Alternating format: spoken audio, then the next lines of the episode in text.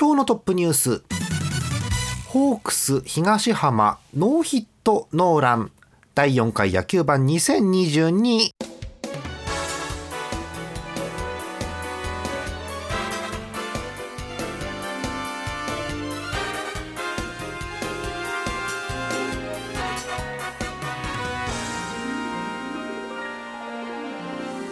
無沙汰でございます。5月23日月曜日、えー、野球盤でございますよ。皆さんこんばんはジャーマルです。今日のお相手もトーカさんです。よろしくお願いします。お願いします。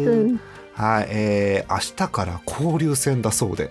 早い。早いっすね。えー、まあジャイアンツもねなんかいいのか悪いのかうんっていう感じがしたまましたまま進んでますけれどもちょっと後でお話聞きたいと思いますよ、はいはい。え今日のトップニュースです。えー、なんか今年多いねこういうの。えすごいですね。ホークス東浜ノーヒットノーラン。えあの今回4回目の野球盤で確か2回目にもあのパ・リーグのパーフェクトゲームの話をしたと思うんですけど、えまた出ました。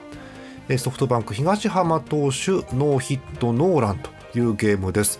えー、先々週ですかね。5月11日水曜日の、えー、ペイペイドームホームのゲーム、えー、2対0で勝ちまして、えー、東浜さんノーヒットノーラン。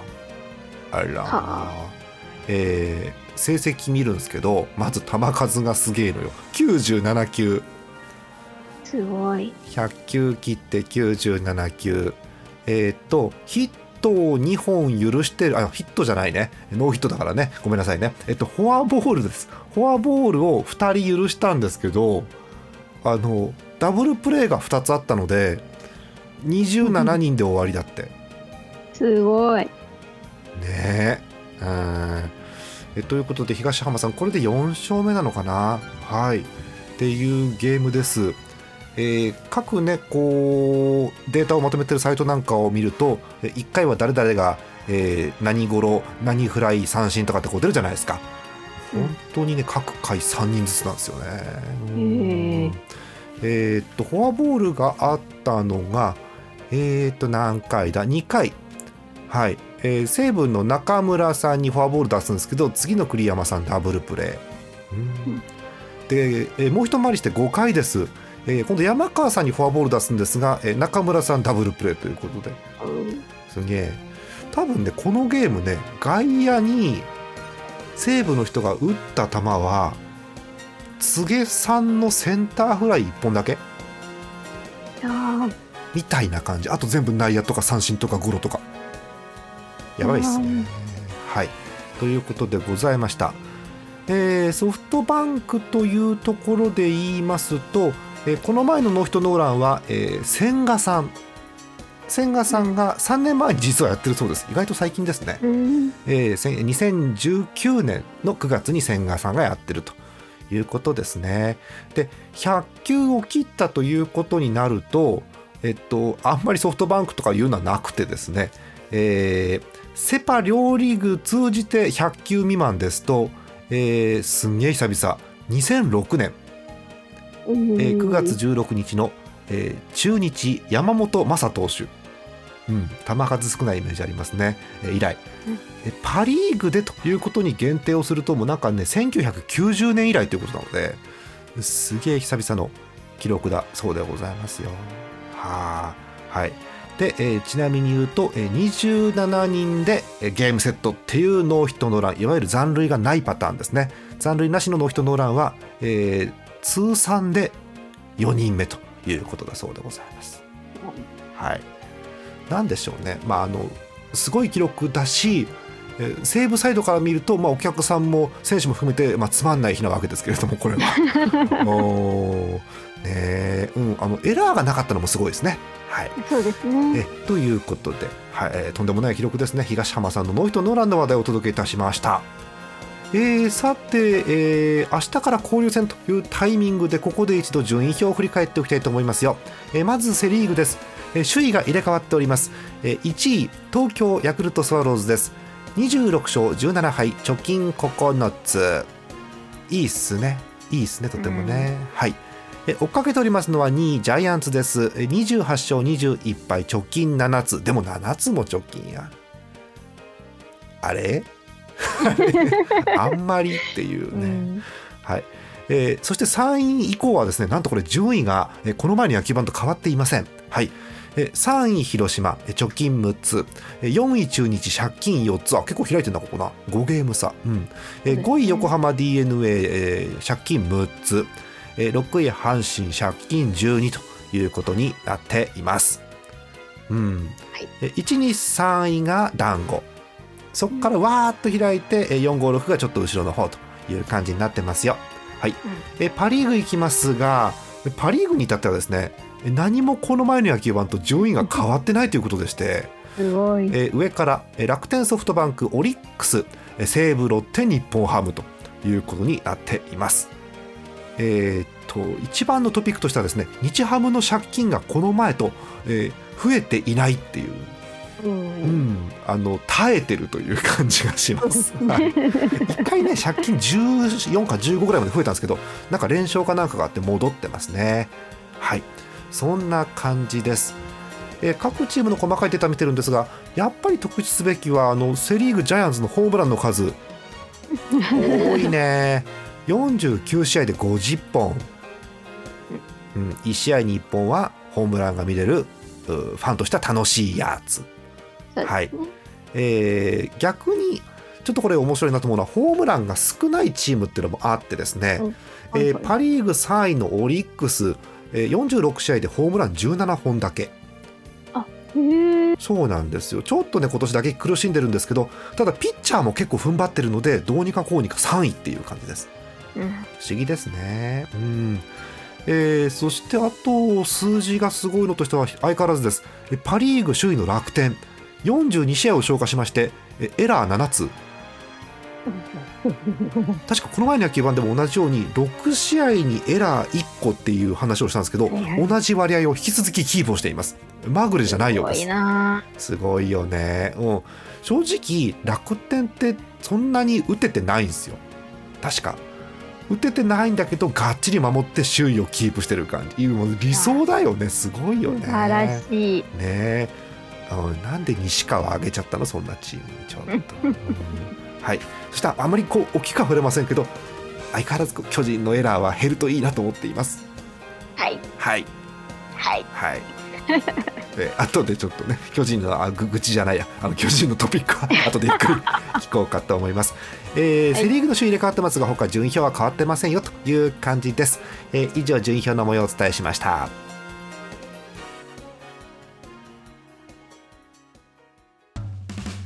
イオシスのウェブラジオポータルサイトはいてない .com はそこそこの頻度で番組配信中。もうすぐアラフォーのおっさん MC が気ままなトークをお裾分けします。ポッドキャストでも配信中。通勤電車でラジオを聞いて笑っちゃっても罪ではありませんが Twitter で晒されても知ったことではありません。http コロンスラッシュスラッシュはいてない .com までアクセック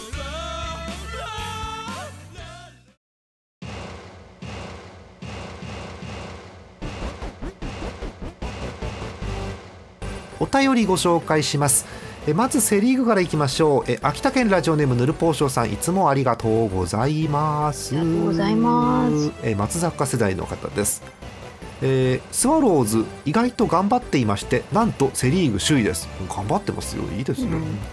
怪我人が結構出ていたので厳しいと思いましたが各チームも怪我人が出ているのとスワローズの若手がかなり頑張っている中主力もまずまず機能していることが大きいですあダメージが最小限で済んでるんですね、うん、しかし 本当これこれ本当だよね。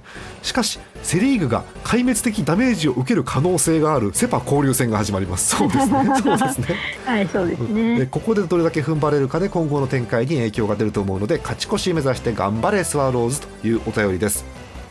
本当にスワローズ首位で調子いいなという感じがします、うん、ただあのセ・パ交流戦でセ・リーグは壊滅的ダメージを受けるかもしれませんが特に交流戦強いチームがセ・リーグにあるわけでもないので、あんまり順位変わんねえんじゃねえかなと思ってるんですけどどうなんでしょうね今年ね。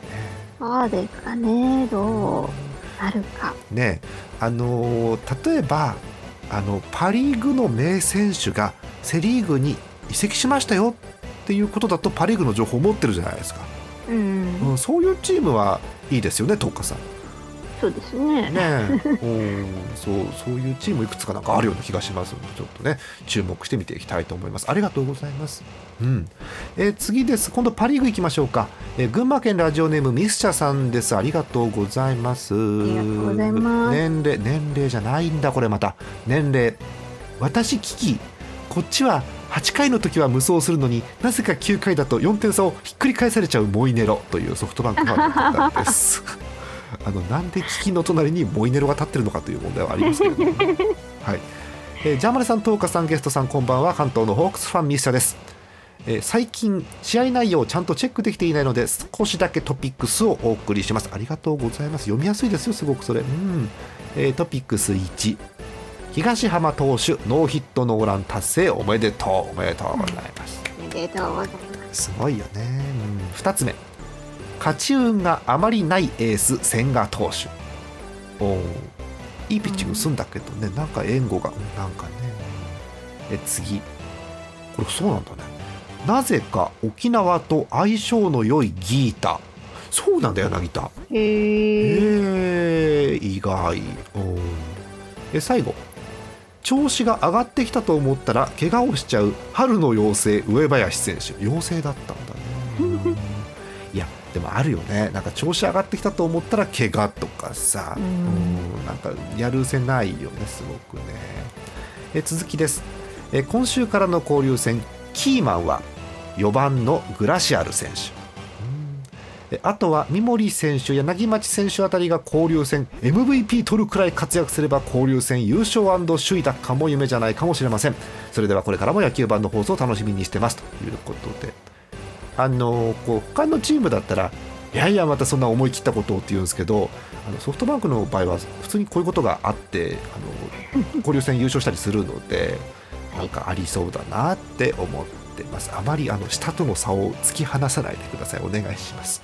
はい、ということでこういういいですね。あの正直あまりしっかり見れてないチームのこういう情報はすごくあの読んでて楽しくて助かります。はい、そうなんだっていう情報いっぱいありますよね。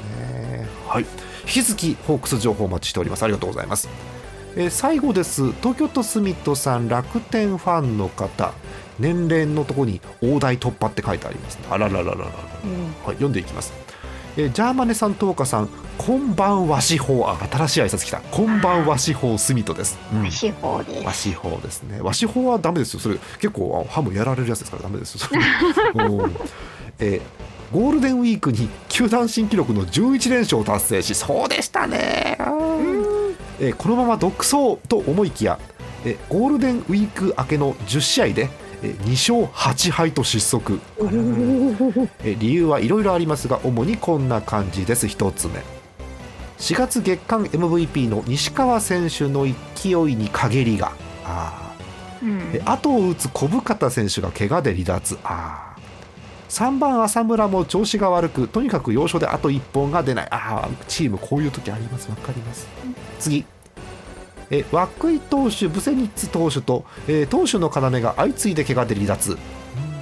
えー共に打球が直撃して骨折という不運そうでしたね、復帰はオールスター明けっていう感じですね、うん。えーそして3つ目。これ主観ですねやっぱ7人も左打者って良くないと思うんだよな。かっこ昭和の考えってありますけどね。おーそうなんだ。左多いんだ。おー。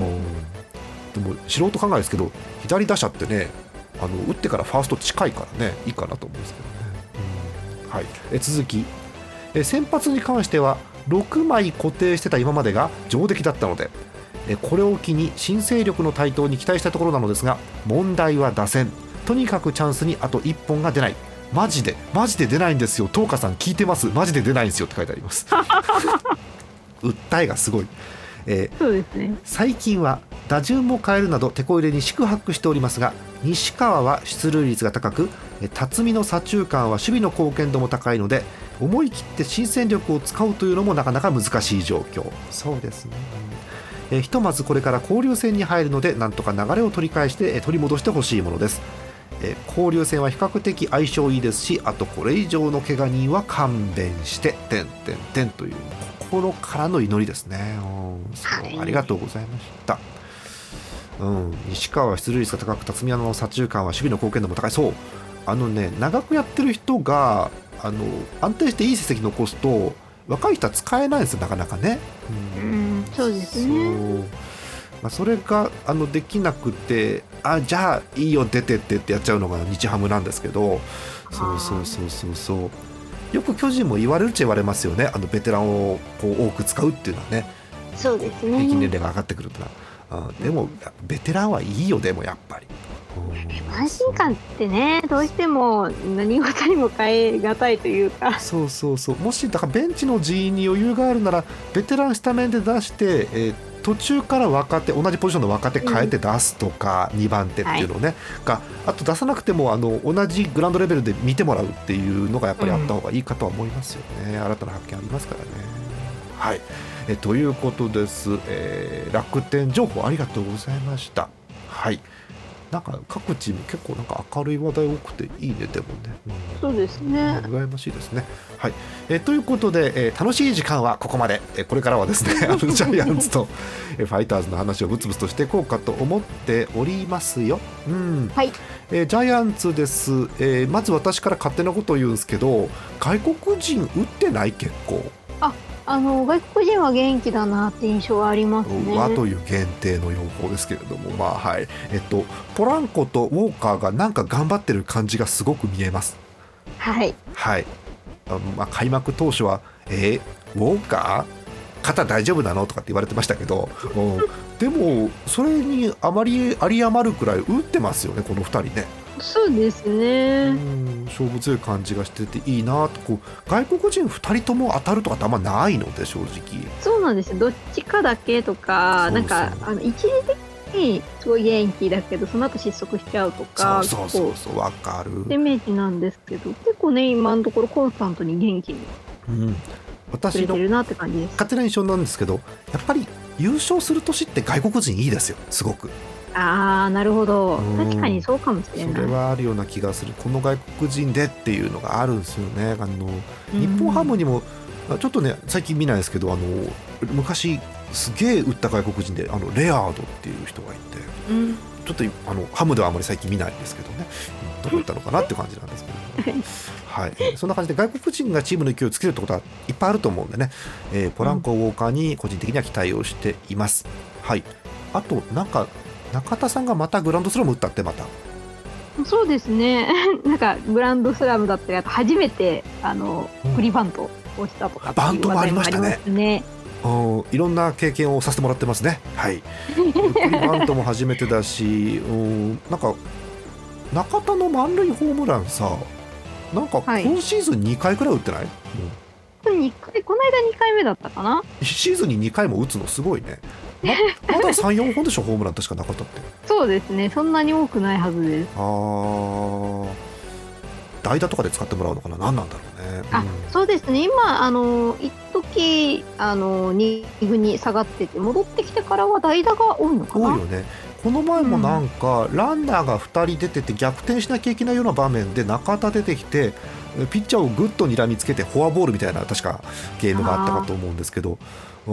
ちょっと中田悔しそうでしたねあれはね。なんかうん自分のバットで仕留めたい感じのあの、うん。あえて言いますか？やんちゃな感じがすごく出ていました、うん。いいとこですからね中田がやんちゃなところはね。ね。たまに行き過ぎるっていうのがありますけどいいところですから 基本はね。はい、というのが私が見てて思ったところです。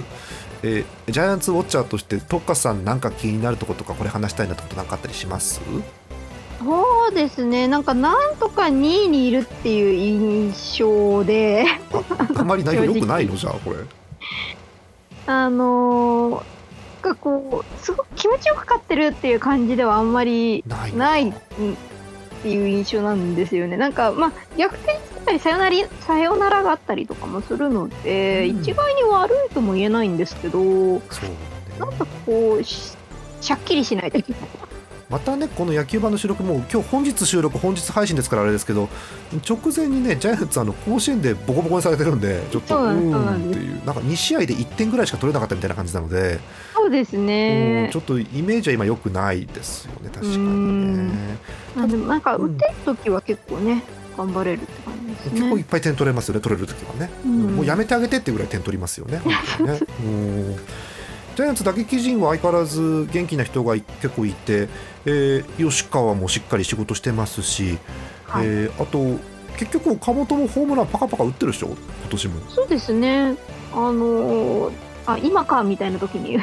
そうね。空気を読まない感じのホームランいいですけどね、うん、はい、あの岡本さんあんまりスランプってないのかね？なんか今ちょっと調子が一応なんか全体を取ってる調子が悪そうっていう話なんですけど。悪いの？え40何試合でホームラン12本打ってて悪いのか？そうか。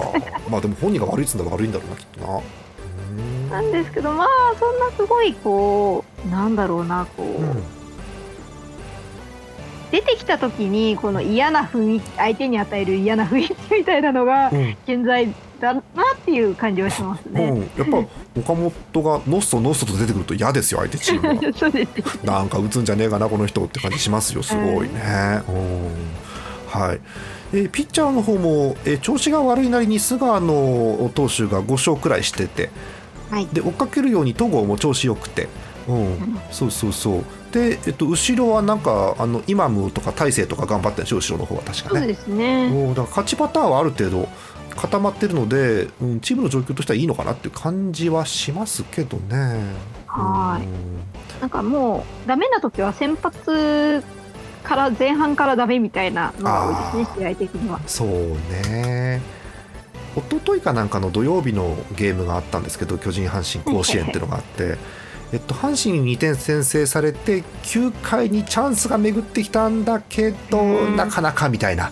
あれは大きかったですね。ゲームありましたよね。うん、私はあのなんていうか、えー、個人的にはですね、あの9回の攻防がすごく見応えが、まあ、あのジャイアンツ的には負け試合なんですけど、うん、攻防見応えがあったの阪神がうまくしのいだなっていう感じがしましたよね。ねなんだろうどこを触れたらいいのかな？一箇所だけ触れてとかって言われた時にあの吉川の番頭の話って拾いたくないんですよ。あれは。あれはねうんなんか本人たちベンチワークと本人の中にしかわからないあれこれが多分あるので想像で話してもしょうがないですから、うんそう。中田と無理に勝負しなかったのが良かったかもしれませんねあのゲーム。そうですね北村。そうですね、うん、そうそうそう。あれも嫉妬一つ入ったらスタンド持ってかれますから中田に、はい、うん。っていうと考えると本当に阪神が最後あのファンの後押しを受けて踏ん張ったんだなという感じがしますよね、ピッチャー勝たせたかったですねあのゲーム。いやそうですね。使命感本当頑張ってくれたので、ね、序盤の2失点で抑えてましたね。抑えてましたもんね。そうねなかなか。なかなかですね。はい。でもああいう試合やっぱり取っていく阪神は強いなと感じますねやっぱりね、はい、はい、えー、とても最下位とは思えない勝ち方なんですけど、うん、今後上がってくるような気がしますけどねああいう勝ち方できるんだったらね。なんかこの、結構こう、交流戦って、うん、まあその交流戦全体の成績は分かんないんですけど交流戦明けてからが結構ガラッと変わるチームとかもあるので同じチームもう別のチームじゃないってなるよね。なんかね なんかそこがちょっと怖いなって思いますね。ねなんか夏に大連勝をし続ける阪神とかがちょっと見えて怖いですけどね、はい、なんかえもうピッチャーどこ投げたらいいのっていうぐらい打っちゃう阪神とかありそうですからね。はい。そんな感じですね。うん。こんなとこでしょうかジャイアンツ。そうですね。まああのしっかりみんなやってるので、うん、特にっていう、うん、あの坂本かけてる割に頑張ってますよすごく。そうですね、あのショート大丈夫かなと思ってたんですけどだんだんこう、うんうん、あのねあなんですかねこう頑張ってくれる子が出てきてっていうのは。そうね。えっ、ー、と私パッと見るとやっぱりこうショートも坂本が下がってから中山で固定なのかなこれ。今中山が多いですね。多いですよね、うん、たまにこう疲労化とかが出てた時期もありますけどそうはい、しばらく中山かなっていう、うん、うん、まあ疲労化セカンドっていうのもありますからね、うん、選択肢としては。ね、うん、でも、うん、セカンド吉川も守れるからね。うん、そう吉川 戻ってきてからねまた打撃も元気なので。そうそうそうそんな感じがする。ジャイアンツ贅沢だよね。すごいよね。サードはもう岡本で固定でしょ？そうですね。で多分、はい、あのー外野の両翼とセンターはあの外国人2人と回るでしょ、うん、もうこれ固定じゃない。はい。キャッチャーはガチャガチャ大城小林の2枚でいくんだろうけどうん、あとはファーストセカンド？ファーストがそうですね中島だったり中田君だったり。中島と中田交互に使えるの何その贅沢な話。すげえ。中田ってね休み取るとすごくいい結果出すんですよ。そうそうそうそうそうなんかずっと出し続けちゃうといい時悪い時があって悪い時になんか思い詰め始めちゃって中田が。ああなるほど。そうそうフラストレーション溜まってるなっていうのが見えてくるんですけど休みがあるといいのかもしれない。なるほどね、うんそうするとやっぱり2人ねいるとちょうそうどいいかもねしれないですね。そうあとジャイアンツっていいよね。1軍と2軍の球場そんな遠くないから。確かに。そうちょっと来いって言ってね。あの来られちゃうんで。そうだそんなの水道橋からパーッと地下鉄でさ新宿三丁目までそこから京王線一本とかで読売ランド行けばいいわけでそうどうにかなるんですよ、い、いなと思って。これが日ハムだったらねまず飛行機ですからねまずね。そう そうそう千葉まで飛行機ですから。うんコンディション整えるのが大変、大変だと思いますよ。うん。えーセカンドはもう吉川。これももうほぼほぼ固定ですね。吉川だそうですね。あのだって。そう吉川君がお休みしてた時にいろいろあのそうか。入れ替わりがあったぐらいで、なんか今年原さんはすごい吉川君を使っていきたいみたいなので、うんうんうんそうね原さんもそうです多分他の人が監督になってもこの打撃成績見たらそれはよっぽど守備悪くない限り使うよねこれはうね。ん。おーはい、えーなんか状況としてはすごく他のチームからしたら羨ましいようなジャイアンツというそうなんであとはねあの噛み合えばこうドカーンといけそうないける。感じはあります絶ね。対いける。ホームラン見てもさっき言ったように岡本がもう12本でしょ？うん。ちょっと聞いてよ。丸とポランコとウォーカーが8本ずつだったよ8本ずつ。うん。で中田がそんなに打席数多くないのに4本打ってるんでしょ？でそのうち2本グラウンド済まれますそうそうそうそうそう。おかしいのよ。すげえなはい、えーということでね、うん、中田特有のこの打率が別に高くねえのに打点が多いという恒例のねハムの方としてはおおなじみのやつがもう見えてますね。はいそんなジャイアンツでございます。えーこれで坂本が戻ってきたらどうするんだろうっていう形しますね、えー嬉しい悲鳴な感じです。はい、えーファイターズの話をして終わろうかと思いますよ、えーファイターズはゴールデンウィークに、えー最後の一人の、えーいい選手近藤さんが怪我をして今シーズンが終わりました。近藤が怪我しちゃったよ。もう終わりだよもう。はい。えーということでねはい。えー辛い辛い感じになってますがただここ12週間なんか勝ち越してるのでそうですね。そう3週間ぐらい前まで地獄だったんですけどそう最近なんか勝ってます。よく分かりません、えー一つ要因として挙げられるのがピッチャーが落ち着いたこととえあと、あのー松本っていう選手がいるんです。松本剛っていう選手がいるんですけど、えーこの選手もともと結構あのそこそこ打ってくれる選手だったんですがえ覚醒をしてえそれに気づいたベンチがあ松本はじゃあなんかガチャガチャせずに使おうかということで使い続けているので、はい、それがうまく機能してるかなという気がします。あのハムのスタメンってさもうなんだか分かんないでおなじみじゃない？そうですね。そうなんかここね2週間ぐらいなんかひどかったのよ。もう相変わらずずっとガチャガチャガチャガチャして誰が何番って分かんない状況で、えー唯一ずっと使ってたのがえっとその松本さんとあと2軍から戻ってきて怪我から戻ってきた野村君っていう、えー去年にあの野球場した時にももう野村しか見ることないよねって言ってた野村選手。うん。が来たんですけどね。あのただ野村君一昨日3日前あのお顔にデッドボール受けまして、うん、鼻が、うん、鼻がやられちゃって、うん、でもな鼻やられてもボールは見えるって出てるんですけど、うん、なんかやべえなっていう感じがします。最近の打順見て固定してるのはその辺松本野村あとねキャッチャーは比較的宇佐美を使っていますへえ。うん、宇佐美が今第一保守という感じになってますそうなんですね。はい。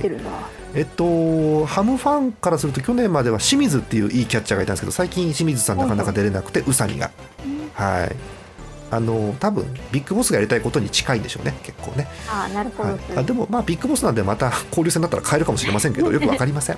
はい。交流戦の戦い方がね不思議そうだからあの人はそうなんかねもう各新聞各紙がもう騒いでますね。ビッグボス何するんだろう？DH なくなったらみたいな。うん、ピッチャーそもそもピッチャー何番になるのみたいな話とかしてますからね。そうですよね。ピッチャー2番説ありますね、うん、えー、うんあのこれあの勝手な妄想するんですけどあの昔のプロ野球って打順ごとに役割があったじゃないですか。はい、1番はあの塁で出れる人がやってで2番で送って3番で率高い人が返すみたいな。はいはい、うん、うん、あれって何でかっていうとやっぱりあの全員が打てればこんなことはする必要ないわけですね。う。ん、であの資源に限りがあるので限りある資源で最高の得点を出そうと思ったらそういうことになるということなんですけどまさにハムが今その状況になっていて う。ん去年まで1号初田選手がほぼいないんです今もう。おあの最後の一人のあの近藤さん怪我したんでもういないんですけど という感じになっているので今まさにその時かなっていう気はしています。でまあそこそこ日ハムファンもどうやらそのえー、打順に関する、えー、ことに関してはそこそこ支持をしているようなので、うん、ハマると面白いのかなというところですね。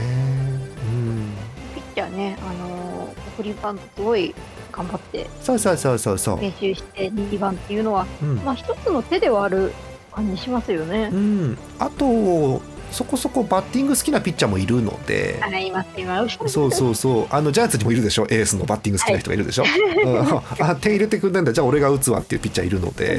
そうそう。そう、うん、そういうふうなところもちょっと楽しみですよね、うん、そう。パ・リーグのピッチャーはバッターボックス入らないんで基本、うん、すごく私は楽しみですね、うん、はい。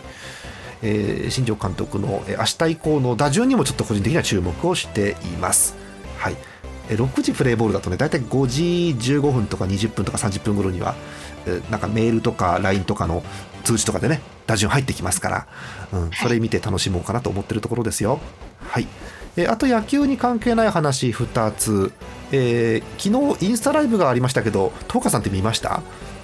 あなんかリツイートされたものを最初の5分ぐらいだけ見たんですけど。うん。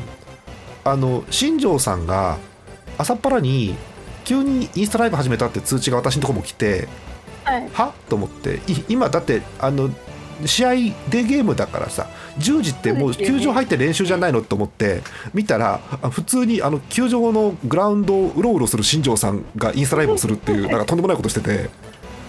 ねなんかスタートが監督室からっていうなんかとてもレアな。監督室から普通に選手誰使おうかなってマグネットが貼ってあるような掲示板を映してるわけ、ホワイトボードを。いいのこれって思いながら。まあいいか。と思って。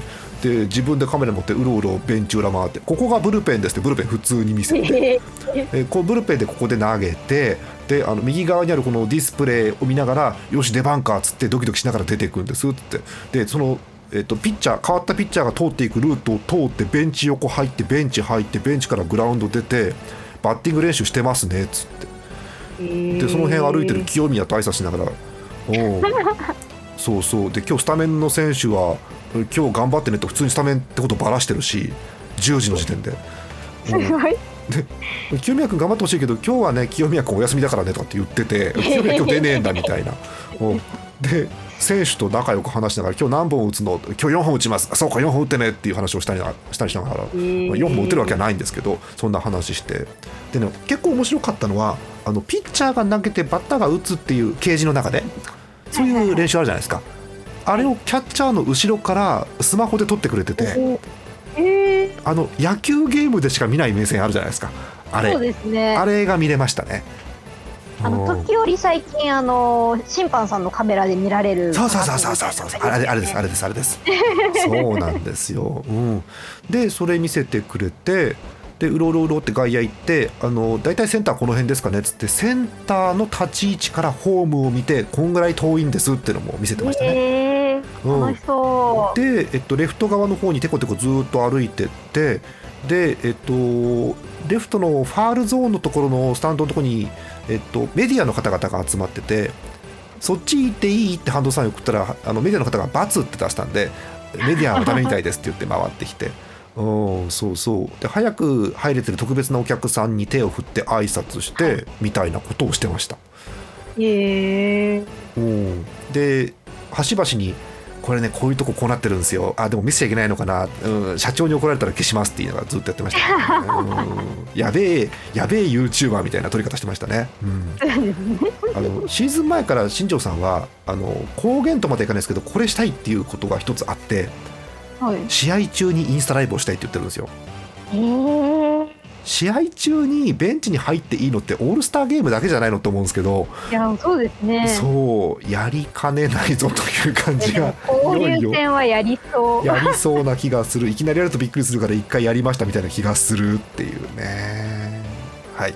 そんな感じのインスタライブがあって、えっと、社長に怒られてなければまだ、えアーカイブが残ってるはずです。あのリツイートしといたんで暇な人見てください。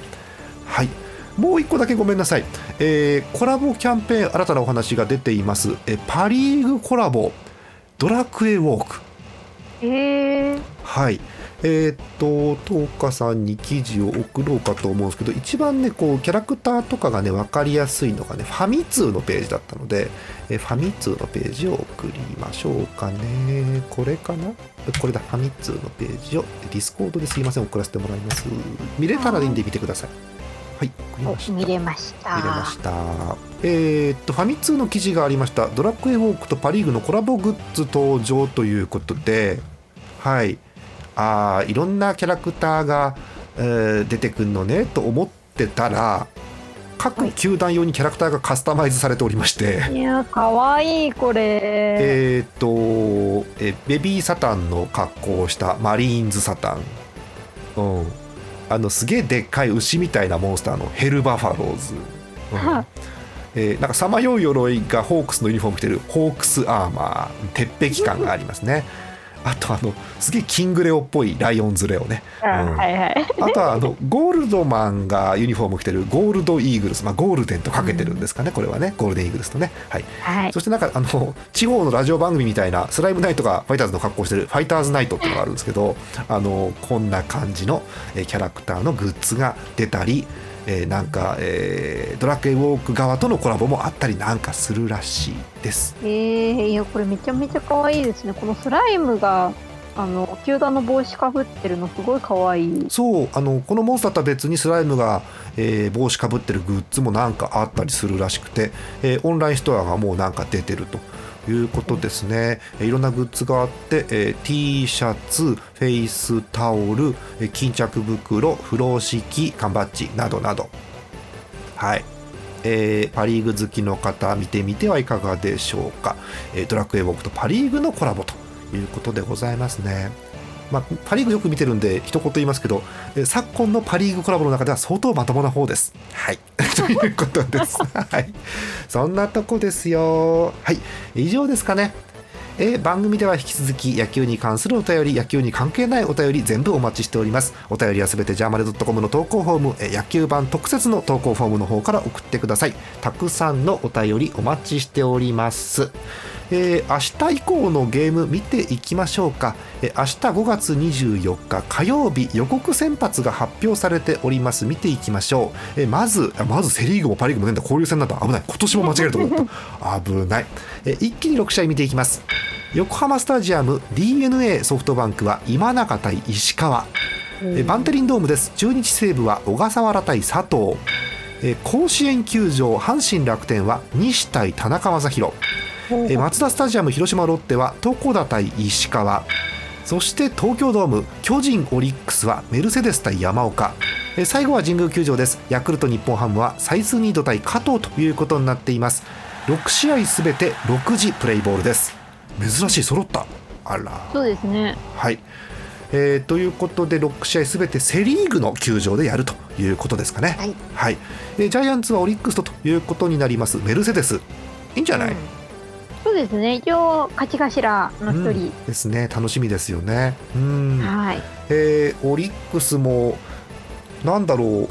うん不気味な感じが今年オリックスはありまして。そうですね、うん、ちょっと今データ見てたらすごい防御率がすごいですねそうなの。すごくね数字がいいのよ。えっとなんかねパ・リーグみんなピッチャー良くて今年、うん、防御率2.9ぐらいで実はリーグ5位なんですけどオリックス、これでも。うん、よくわかんねえ、うん、だから打率がねこう上がってこないので、えー、こう猛牛打線といいますか。あのオリックスの怖い打線が息を吹き返したらまずいのでお願いなんでセ・リーグのチームはオリックスを起こさないでください。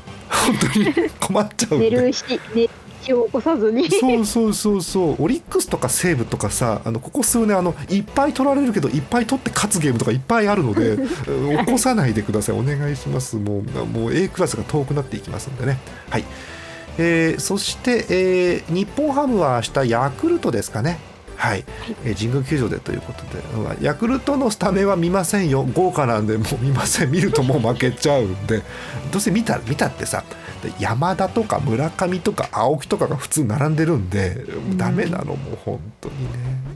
はい、一番塩見も嫌なの、うん、ということで、はい。えー、どうにかこうにかね、あのー、なんでしょう点数の少ない試合に加藤が持ち込んでくれるといいなと思っています。あそうそう。あの加藤ってピッチャーいるんですけど正直あんまりねあの12球団のファンの方からすると日ハムファン以外はねあんま加藤って正直知らないと思うんですよ。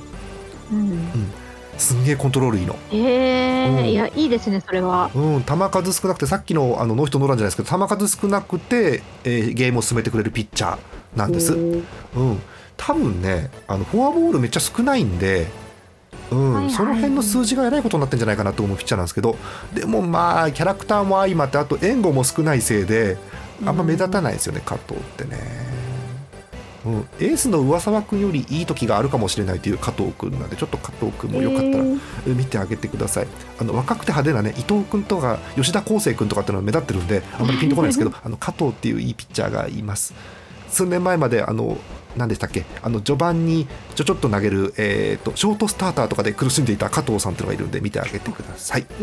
なとこですね。はいえー、ついにセ・パ交流戦ということで今年の交流戦優勝チームは一体どこになるんでしょうか？楽しみでございますよ、うん、ちなみにこんな急なめちゃぶりあれですけど交流戦優勝するのってどこのチームでしょうね東花さん。